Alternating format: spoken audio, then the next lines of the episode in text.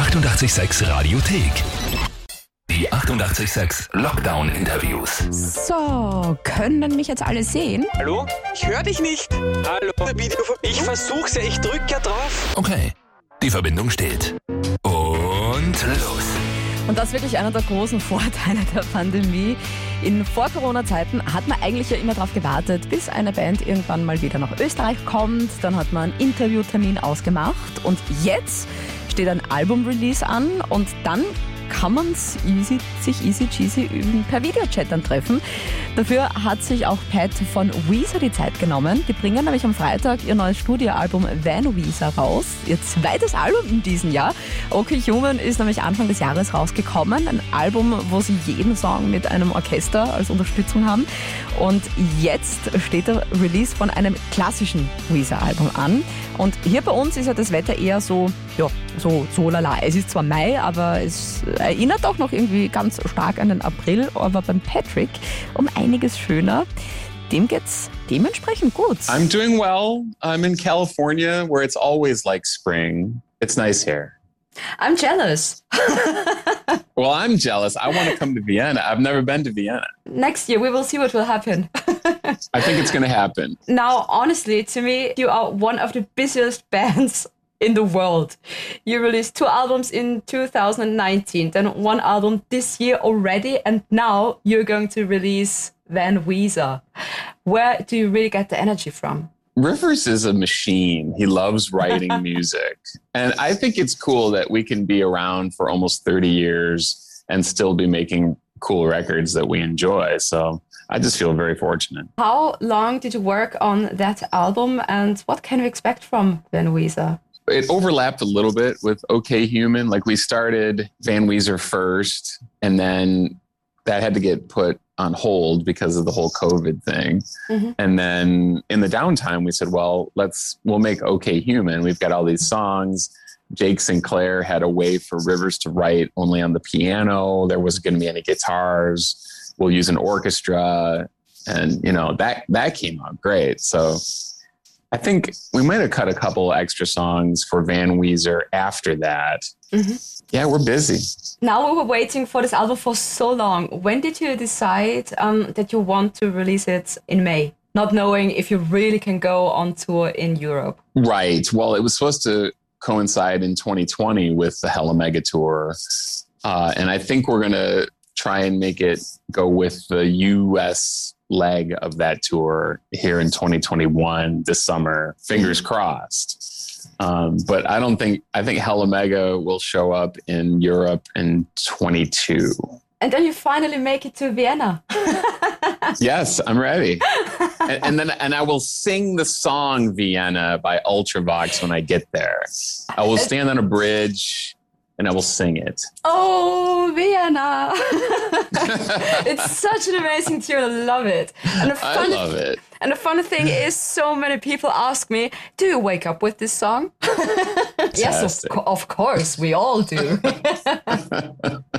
I love uh, it. Did you ever had the feeling after almost a year of waiting for the release um, to change something on the album, or did you just leave it um, in the drawer, not thinking too much about it? Well, we wound up spending so much brain power on OK Human that um, we kind of knew that Van Weezer was in the can, so we were cool with it. So I think I can't remember if we added a song or not after that. I can't remember anything anymore, by the way. So that's that's me.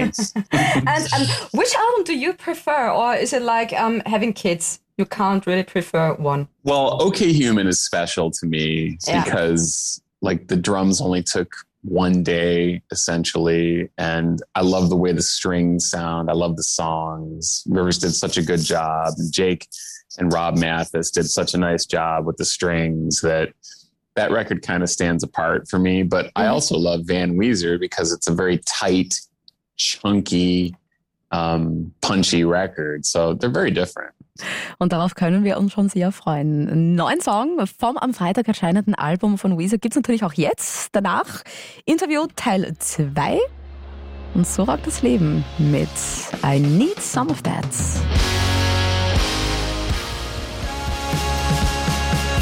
Weezer und ihre neueste Single I Need Some of That vom neuen Album Van Weezer. Das kommt dann am Freitag raus. Per Videochat habe ich mich mit dem Pat zusammengeredet, zum Interview virtuell getroffen, die einfach auch nach all den Jahren genau das tun, was sie wollen, das, was ihnen taugt und natürlich sie selbst treu bleiben. We're just we just kind of do what we feel like doing. We we play the way we play and um, it just winds up being a little bit different each time, which I think is cool. Uh, what do you think? What's changed over the years? Oh, everything. I mean, we got older, the business has changed, people have changed. People don't buy as many records as they do, but they go to more concerts. There's more streaming. Mm-hmm.